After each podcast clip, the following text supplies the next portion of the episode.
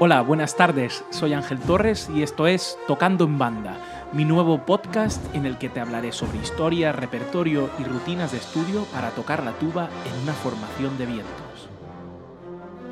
Todo esto en un formato de pocos minutos, durante los cuales viajaremos por el interesantísimo mundo de las bandas de música. Pero no solamente de hablar va a ir el asunto, también de tocar y mucho para presentarte los principales pasajes de su repertorio. Sí, has oído bien, repertorio de banda para tuba, ese gran olvidado. Sin más contemplaciones, empezamos. Hoy contamos con la presencia del maestro Manuel Godoy. Buenas tardes, maestro, ¿cómo estamos? Buenas tardes, muy bien, bien hallado.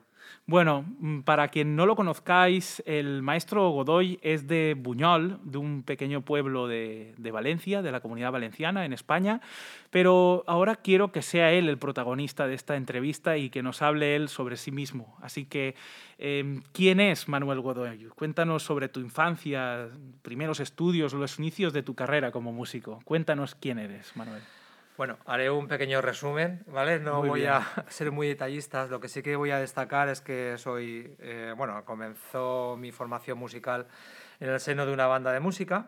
Aquí en España, concretamente en Valencia, tenemos unas sociedades musicales que permiten que los niños aprendan a tocar un instrumento eh, de manera social desde pequeñitos y luego tienen la oportunidad de decidir si quieren hacer los estudios oficiales en el conservatorio y bueno, pues tuve la gran suerte de, de, formar parte de una de estas sociedades, la Sociedad Musical Artística de Buñol, y bueno, pues eh, cogí el clarinete, o me dieron el instrumento que en ese momento pensaban que era oportuno, porque esto funciona así dentro de las bandas de música. Sí, sí. Y la verdad que, bueno, pues eh, comencé casi... La funcionalidad ante todo, ¿eh? La funcionalidad, porque en ese caso las bandas necesitan, cuando hacen falta saxofones, pues serán saxofones a los niños. En ese caso hacían falta clarinetes y así era. Luego la vocación la descubres más adelante o no, incluso puedes cambiar el instrumento.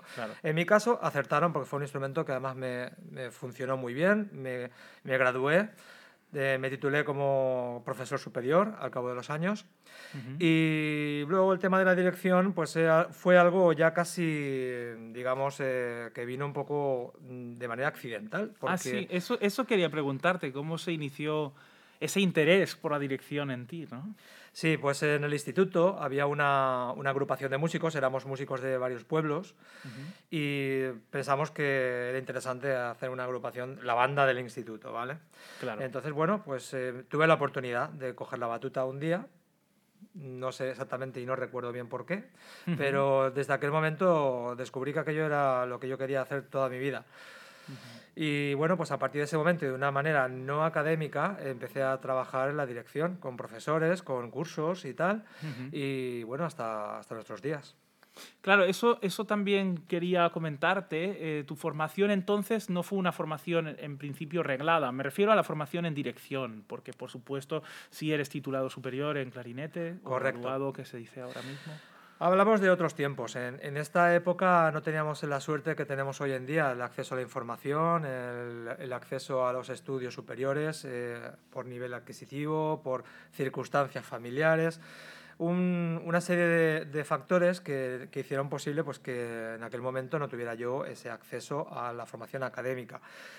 Eh, lo que sí que, como bien decías, eh, mi, mi titulación superior de clarinete me permitió opositar al cuerpo de profesores de enseñanza secundaria. Entonces, bueno, eh, muy temprano, a los 24 añitos, ya era profesor en un instituto, tuve la suerte de aprobar las oposiciones y bueno, pues ya viene todo rodado en la vida. Otro tipo de cosas que también son importantes, que no son musicales, pero tener hijos, eh, la familia... Son importantísimas. Importantísimas. Entonces, claro, eh, todo esto te condiciona, ese determinismo ¿no? que hace posible que no hagas en, en aquel momento lo que deseas. Eh, bueno, pues eh, me seguí formando de manera particular con, con grandes eh, consejeros musicales, grandes profesores que siempre llevaré dentro. Fantástico, fantástico. Y, y, bueno, ahora iniciando, digamos, un segundo bloque en, esta, en esta entrevista, o casi diría en esta charla, ¿no? Porque estamos muy a gusto. Bueno, acabamos de ensayar, no sé cuándo emitiremos este programa, pero acabamos de ensayar ahora, estamos en la sala de profesores de Sinfobens, Banda Municipal de Música de Palma, en Mallorca, en las Islas Baleares, en España. Y el maestro Godoy ha venido invitado a dirigir un programa muy, muy interesante, muy particular, muy ceñido a las circunstancias, diría yo, ¿no? Así es. Así es porque, bueno, aunque en principio se podría haber eh, programado un tipo de música más eh, original para la formación, porque a mí me gusta eh, aprovechar que tenemos un repertorio inmenso de música original para banda, no solamente la que ya existe, sino la que se está creando hoy mismo. Pero las circunstancias, como bien dices, es que tenemos que tener unas restricciones por cuestión de aforo, en fin, todo lo que ya sabemos todos. Y hemos tenido que hacer una reducción de plantilla. Y bueno, el repertorio es una maravilla porque es música música eh, de toda la vida, muy conocida por el público, muy apreciada por eh, músicos y público y bueno, arreglada con unas transcripciones para estos grupos. Y muy difícil, ¿no? Porque cuanto más se conoce, más difícil es o, o más o démosle la vuelta, o más fácil es traicionar a la audiencia, ¿no? Porque ya se la saben. Efectivamente, es lo que pasa con la zarzuela, porque, bueno, nuestros oyentes, supongo que todo el mundo conoce la zarzuela, aunque si nos escuchan de otros sitios, de otros países. Quizás, ¿no? Pero la zarzuela es como una ópera, es exactamente el género chico que llevamos aquí en España. Y la verdad es que tiene todos los condimentos de calidad, pero también todas las trampas que puede tener la ópera a la hora de acompañar solistas, en fin. Entonces, aunque es música instrumental, eh, requiere de ese fraseo, de esa manera de interpretar que muchas veces, eh, bueno, pues eh, siendo que somos instrumentos de viento, tenemos la suerte de respirar igual que los cantantes. Pero en cuestión de fraseo y articulación hace falta un esfuerzo enorme que, bueno, estoy súper contento con el resultado que estamos teniendo por ahora en la banda municipal. Genial. Y, a mí como intérprete, en esta, durante esta semana, mi perspectiva, sobre todo y en la zarzuela en particular, es impresionante la dificultad del trabajo de comprensión de los textos también, ¿no? De qué se está diciendo en cada momento, porque quizás la música, eh, aunque refleje esa realidad textual o esa realidad lírica, a veces, si no, si no conoces bien las letras, eh, puedes estar malinterpretando cosas, ¿no? Ahí está el trabajo previo del director, evidentemente, porque, bueno, el músico... Eh, efectivamente, o sea, dentro de su bagaje como, como músico tiene que conocer las partituras, pero está el director para, para recordar en estos momentos este tipo de cuestiones porque evidentemente hay un texto detrás, eh, si no es una música incidental de teatro, es una música cantada, es una música eh, recitada, entonces el texto es fundamental para la comprensión. Cuando no hay texto, eh, ¿es necesario este tipo de, comprensión? Yo pienso que sí, pienso que sí, sobre todo por una razón, y es porque esta música, como comentábamos, es muy conocida y la mayoría de la gente que está en, el, en, el, en la platea está tarareando. Tarareando la letra. la, letra. bueno, y lo digo por mis padres, que son muy mayores, por ejemplo, pero ellos conocen muy bien esta música y sabrían perfectamente si está en el tempo, si está en las notas correctas y claro. se darían cuenta. Es que es, es, eso, no traicionar a la audiencia en ningún caso y sobre todo cuando esta misma eh, es incluso más conocedora que los propios intérpretes de la música. Correcto, correcto. Y esto me lleva a la, a la zona o a la parte de este, de, este, de esta entrevista o de este café con, aunque no estemos tomando café, pero bueno, de la metodología para el liderazgo, que es una manera un poco, eh, no sé, libre que me he tomado, una, una, libertad que me he tomado para definir pues, la difícil carga, la difícil tarea que tenéis los directores, ¿no? de comunicaros ya no solamente con una agrupación profesional, sino también y por supuesto con las agrupaciones amateur. ¿no? Es decir, con, con grupos de gente, de gente diversa, cada uno con unas circunstancias, con circunstancias propias o circunstancias personales. Entonces me gustaría mucho eh, preguntarte que de, cuando trabajas con, con este tipo de formaciones, ahora hablo específicamente de la formación banda de música, ¿no? de la formación de orquesta de vientos. ¿En qué te centras? ¿no? ¿Cuál es tu, tu metodología como director? Sí, bueno, la verdad es que la pregunta del millón.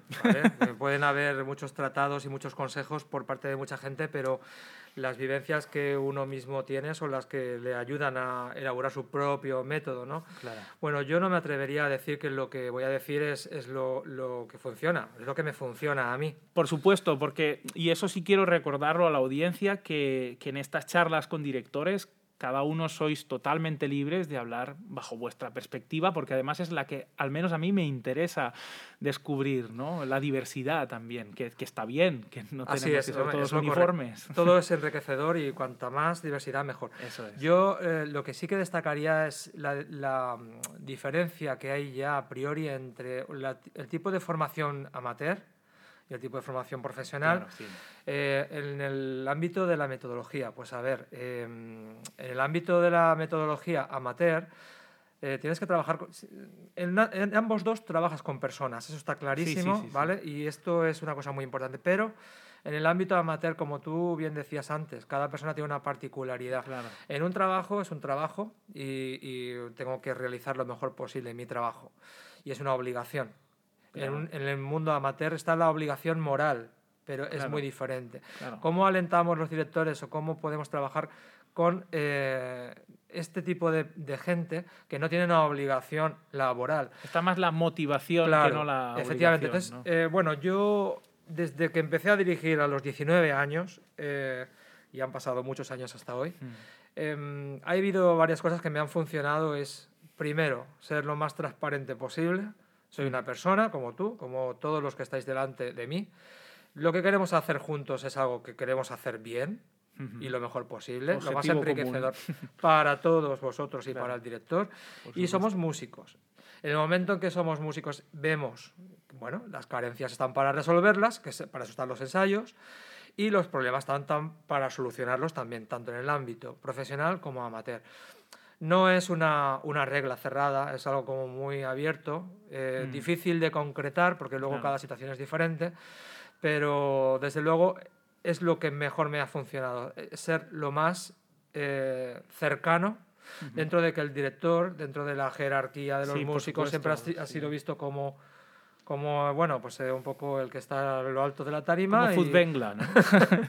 y esto, este, esta, esta diferencia eh, mm, tiene que haber una, un momento en el que uno habla y los otros tienen que hacer lo que se dice, porque si no, habría mil maneras, como, decía, como dice eh, Enrique García Asensio, hay mil maneras de interpretar una obra y lo que hay que hacer es aunar en una sola inteligencia, ¿no? y eso lo tiene que hacer el director. Pero tiene que hacer el director siempre con eh, el máximo de cariño y, y, de transparencia. Eso es lo realmente complicado. Una línea editorial, ¿no? Es decir, conseguir entre todos un criterio común canalizado a través tuyo, ¿no? Correcto. Y, ahora, y ahora me estás refiriendo más que nada al mundo amateur, donde es francamente complicado por la diversidad de niveles y la diversidad de, de, ocupaciones, porque no es lo mismo una persona que esté en una etapa de estudios con 15 años que otra persona que tenga 65 y esté jubilada o jubilado. Y además es que eh, estaríamos engañando a esos jóvenes que están en época de estudio si pensáramos que tenemos que dar el mismo trato a académico que a la persona jubilada. Porque el nivel de exigencia debe ser mayor para estos chicos. Claro. ¿vale? Porque si no, yo vengo a tocar porque quiero, de acuerdo. Pero una vez que, mm, que tienes el compromiso, mi compromiso es que tú aprendas. Claro. Entonces, claro, hay que exigir para que se motiven. Igual que los, la gente mayor, pues quizá es justo al revés. Perdona que te interrumpa, pero es que me ha encantado lo del compromiso es aprender, ¿no? Eso me ha encantado porque es una, es una cuestión que debería estar muy presente. Las bandas amateurs no dejan de ser sitios donde uno va a aprender. Además de, de a pasárselo bien, a conocer a gente, a interrelacionarse, a hacer, hacer comunidad y todo, sí es verdad que, que tiene ese punto formativo súper importante. Y muchas veces eh, desde estos inicios, ¿no? Desde estas secciones amateurs es donde cogemos, pues como en tu caso, ¿no? La determinación de estudiar una carrera de música, etcétera. Y de, bueno, o como el mío, yo en la banda de mi pueblo también, en Meireward, ¿no? Y me parece muy interesante que digas que la finalidad de, una de las finalidades básicas del director es la de, la de transmitir esa, esa sapiencia y esas ganas de aprender. Aprender a aprender, no hacer que los chicos aprendan a, aprender música. Y además, eh, no solamente los chicos, o sea, los, los, directores. O sea, los directores, en mi caso concretamente, yo me he formado como director dirigiendo. Claro. O sea, ¿qué mejor hay para aprender a tocar un instrumento que tocando el instrumento? Competencial totalmente. Claro, entonces, eh, efectivamente, en el, en el caso de, de, en mi caso concretamente, pues si con 19 años tuve la gran suerte de subirme a una tarima y dar una entrada y darme cuenta que no lo estaba haciendo bien y que la culpa no era de ellos, porque es culpa de la técnica, claro. pues eh, esto me ayudó muchísimo, me abrió mucho los ojos, me abrió un camino nuevo en mi vida como músico mm. y bueno, claro que sí, el compromiso de aprender no para los, solamente para los músicos, sino también para el director. Claro, el autoaprendizaje, por supuesto. Claro. Yo también lo digo que haciendo estos podcasts eh, aprendo más, creo yo, que, que, la gente que nos escucha porque mm, tengo muchas ganas de aprender. Yo creo que eso es lo principal, ¿no? Tener ganas de aprender. Se te nota. Sí, se, me nota, ¿no? De conocer a la gente, vuestras perspectivas intelectuales, motivacionales, musicales, etc. Y ahora una cosa que sí va muy determinada a nuestros oyentes y a mí también en particular, hablando de aprender, es qué consejos podrías darnos a la sección grave. y, y aquí abro comillas con la sección grave. Yo toco la tuba, como sabéis, pero bueno, hablo en general. Esto sí que necesita de una generalidad, ¿no? ¿Qué consejos podrías darnos a la sección grave para mejorar el resultado final como conjunto, esa perspectiva que a veces nos centramos. Maestro pone tres Fs, que eso me encanta, ¿no? Maestro pone estacato. a ver, como en cualquier sección, bueno, en este caso mm. hablamos de la sección grave, pero en cada, en cada familia hay diferentes eh, estados, digamos, ¿no? Hay diferentes edades, diferentes... Mm. En, en, la sección en la sección grave, concretamente, eh, para la música original de banda, hay verdaderas joyas. Mm. Eso para empezar. En el tema del repertorio, eh, es una pena que a veces nos conformamos, y eh, me da culpa, los directores. son, somos los directores los que tenemos la responsabilidad de programar y, y muchas veces no nos preocupamos excesivamente de controlar que todas las secciones tengan su momento para aprender y para disfrutar. Y es cierto que la parte grave, en ocasiones, Em, pues pasa un poco desapercibida en el tema del repertorio. Yo el consejo que daría primeramente es que eh, se sientan igual o más importantes. No, es que, a ver, si la parte grave no habría armonía, no habría vida, no habría cimientos, no habría nada, ¿vale? Entonces la música es exactamente lo mismo, que que porque tengo que tocar una redonda o una blanca, no, no, no, no resta importancia al que tiene que hacer la floritura con el, en, el solo del requinto, ¿vale? Entonces, este tipo de, de conciencia es fundamental quererse, valorarse y al mismo tiempo el, el crear vínculos con todos los que están a tu alrededor. porque, bueno, esto pasa en todas las secciones. Si yo con el, con el flauta, yo toco el clarinete y yo con el flauta no me hablo, ¿cómo vamos a afinar una nota? Entonces, el, el, colegueo es una cosa y luego la verdadera amistad es otra. No buscamos la verdadera amistad, nuestros amigos ya lo tenemos, pero cuando venimos a tocar en el ámbito amateur o en ámbito profesional, tenemos que conocer a las personas con las que tocamos. Tenemos que conocer su carácter, tenemos que conocer eh, sus virtudes, sus defectos, todo, como en un matrimonio. Y de esta manera viene la convivencia y, viene el compartir, compartir los sonidos, la afinación, la articulación. ¿eh? Que siempre suele ocurrir en algunos momentos, que da eh, un poquito de pena, ver las discusiones internas, de decir, no, no, no, eso es estacato, no, no, no, esto está. El que tiene que tomar la decisión final es el director, evidentemente. Pero una vez dentro de la, de la, formación, sí que sería también aconsejable tener eh, un poquito de consenso, ¿vale? Un, un consenso que no, no, es necesario que sea eh, decidido a priori, no tiene que haber un, un líder dentro de la... No es necesario, es simplemente una, una, una conversación afable en la que se puede llegar a, un, a, un, a un punto común. Claro. Y dejar claro, dejar muy evidenciados eso, las, las, líneas a seguir, ¿no? Tener claro cómo articulamos cuando se trata de este estilo, de este periodo, cómo hacemos de, de, largas o de cortas las negras en un paso doble, por ejemplo, a nivel interno, y luego siempre consensuarlo con el director, porque yo a lo que me refería es que muchas veces nos ensimismamos, creo que se dice así, ¿no? Mucho en el papel, y no tenemos esa perspectiva que quizás el que está arriba de una tarima sí tiene porque está escuchando todo y tiene una partitura general delante, no una partichela, ni, ni solamente está escuchándose a sí mismo, ¿no? Entre otras cosas porque la batuta hasta ahora no, no suena. bueno, mejor que no suene. Es ¿eh? mejor que porque no suene. como suene estamos perdidos. Claro, claro. Pero me refiero a eso. Sí que me gustaría mucho compartir con, todos, con todas vosotras y con todos vosotros esta necesidad de casi de, ciudadanía ¿no? dentro Muy de bien. las agrupaciones musicales. Y creo que el maestro Godoy nos lo ha resuelto eh, fantásticamente. Bueno, y ahora quería mm, preguntarte un poco sobre el, est- el estado de la cuestión. Ya sabéis que me gusta esto del estado de, no de la nación, pero sí de la cuestión, porque lo de la nación ya es más complicado. Pero es bueno que nos cuentes un poco tu perspectiva siempre sobre el mundo de la dirección de bandas, ¿no?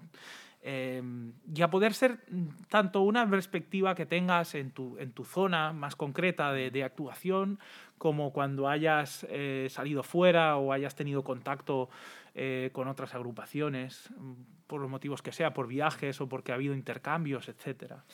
Bueno, el estado de la cuestión es que el estado actualmente es para cerrar los ojos y echarse a llorar, ¿vale? Pero bueno, no es solamente el estado de cuestión de las bandas de música, sino también a nivel cultural en todos aspectos. Claro. Eh, por tanto, esto lo vamos a obviar, pero, pero en la parte que me toca, eh, que, que te referías acerca de, de la situación de las bandas actualmente, mira, eh, yo creo que de- desde, mm, desde, bueno, de- desde principios del siglo XX, ¿vale? Hasta nuestros días, eh, las bandas han tenido siempre una, una situación eh, privilegiada porque ha estado muy cerca de la gente. Claro. Eh, más cerca que las orquestas, Mm. vamos a decirlo claro. Eh, que no hemos sabido gestionar esa- esas virtudes eh, a la hora de eh, elaborar, o no, no diría elaborar un repertorio, porque como decía al principio, hay un repertorio enorme, sino de darle, mm, ¿cómo lo diría? Eh, hacerlo más digno, ¿vale? Ujú. Eh, la, la música de banda. Quizás es culpa nuestra, culpa nuestra no haberlo, no haberlo sabido hacer. Eh, esta es la virtud que yo pienso que tiene la, la música de banda, que es mucho más cercana a, a la realidad de la gente. Claro. Eh, yo hablo de, de donde vivo, en, en la provincia de Valencia. Levantas una piedra y hay dos bandas, no una, hay dos. Hay pueblos que tienen hasta dos bandas de música. Fuera de España, eh, bueno, yo he salido a dirigir eh, fuera de España, pero he dirigido orquesta más que banda. La única banda que he dirigido fuera de España fue la de la Policía Nacional de París, en los Jardines de Luxemburgo, que es uno de los recuerdos que tengo en, en mi memoria para toda la vida. Impresionante. Y bueno, es una, una formación profesional eh, que, bueno, que se puede considerar a priori como muy rígida por ser eh, policías, que, que el primer día me quedé un poco alucinado porque llevaban la pistola en el ensayo. Claro. Y digo, bueno, espero hacerlo bien porque... Van a que- ver aquí que- que tiroteos. quedó, quedó la cosa como una, una, una broma, Claro. porque evidentemente a la hora del ensayo nadie lleva ningún arma. Pero bueno, eh, fue una, un- una impresión eh, increíble, porque además hacían un repertorio español, Sí, sí. hacían una versión, una transcripción del Amor Brujo, y bueno, pues eh, eh, que esa versatilidad que tienen las bandas de música, que podemos tocar música de orquesta, pero la- las orquestas no pueden tocar música de Claro, banda. claro, sí, sí, Entonces, sí. tenemos la, la gran suerte de que, de que no tenemos que tener ningún tipo de complejo. Entonces, estamos en un momento de, de- de explotar, ¿vale? Tenemos un, un número de compositores incipiente enorme, pero ya no hablo solamente a nivel eh, español, sino a nivel europeo. O sea, hay una, una preocupación por la escritura de orquesta de vientos, ¿vale? Con percusión. Y, y la verdad que es cuestión de regularizarlo todo un poquito.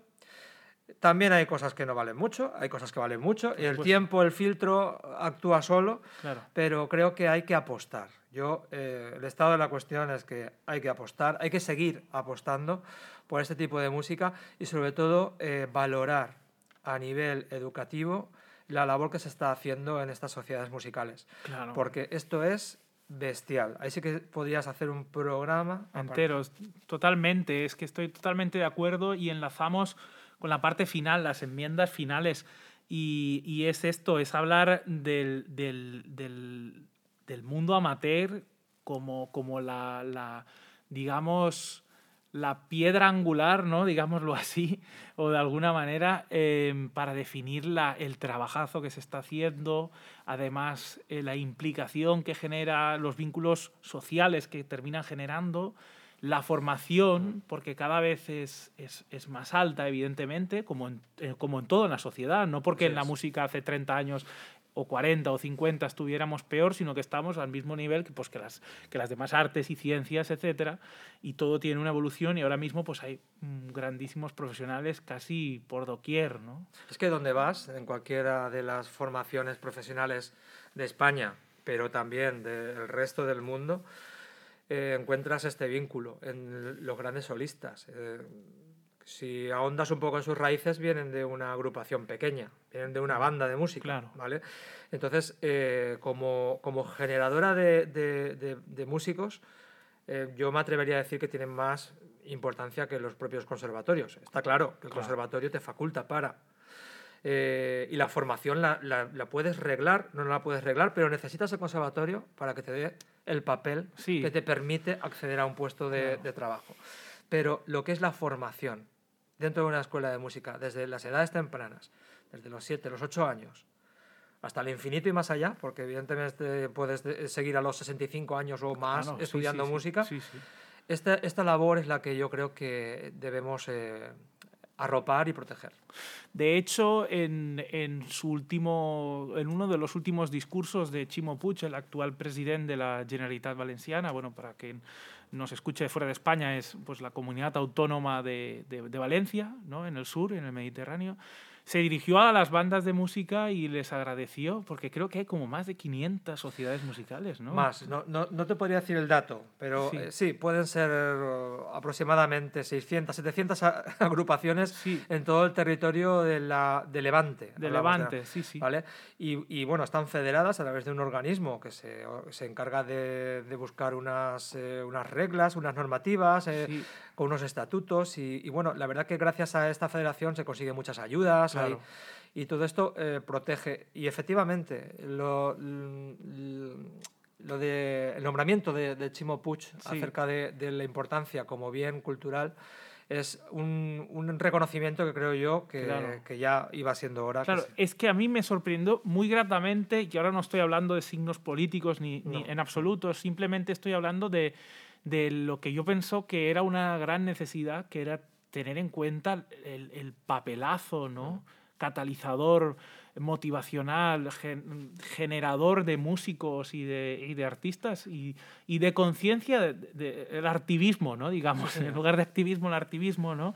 de conciencia de esa realidad y creo que un presidente de la, un presidente de la Generalitat que sería el equivalente pues, a un presidente de, auto- de comunidad autónoma o un presidente de, de- de departamento, depende de país, ¿no? Eh, o, de o de Estado federado o lo que sea, eh, que lance un mensaje así en, en plena crisis por el coronavirus, todo lo que estamos viendo terriblemente en la cultura, pues me llenó de, de, de orgullo al menos porque, porque dije, ostras, es que sí, ahora se está es un pequeño paso, pero se está empezando a dar la importancia a a, valorar, las, sí. a las Totalmente de acuerdo. musicales. Yo creo que es el momento, quizá no es el momento más, más importante para poder, poder dar visibilidad a este reconocimiento. Mm. Llegará.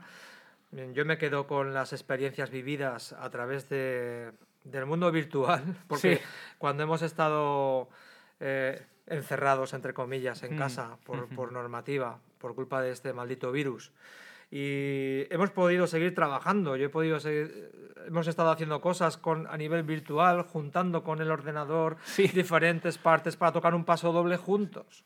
Y, y bueno, era, era una, una cosa que no sabíamos hacer y hemos aprendido. Es decir, Claro. somos capaces de eso y mucho más con tal de no perder los lazos eh, sociales que tenemos los músicos. Es que es fantástico. Estoy eh, disfruto muchísimo de hablar siempre, porque quienes me escuchan ya saben que me encanta hablar, pero sobre todo con gente como tú, maestro. Hombre, y, muchas gracias. Y ha sido, ha sido todo un placer. ¿eh? Solo como, como, gui- como guinda final al pastel, mm, pedirte, pues eso, eh, que, que lances un mensaje. eh, y te permito, por supuesto, que no sea un eslogan, porque ya está bien, ya está bien de lo del eslogan, ¿no? De corto, breve, directo, eh, eh, atractivo, etc. Lanza un mensaje el que quieras. Si quieres un eslogan, también es posible. A nuestros oyentes y, y con esto terminamos. Pues nada, lo único que puedo decirles es que disfruten de la música, la música en todas sus manifestaciones. Las agrupaciones de viento tan dignas como las orquestas, como catalizadores de sentimientos, de expresiones y también como motivo educacional para los jóvenes y espero que, que, esto mejore esta situación, podamos de nuevo reencontrarnos con todos, los, con todos ustedes, con el público, en las salas de concierto, que, es donde debemos estar. Y si no podemos volver a corto plazo, pues lo, lo haremos a medio plazo y mientras tanto podemos tener estos medios eh, mm. virtuales para poder disfrutar de la, de la música. Genial, maestro. Muchas gracias. Todo un placer. Y nada, eh, solo deciros que nos vemos pronto en un nuevo episodio de Tocando en Banda.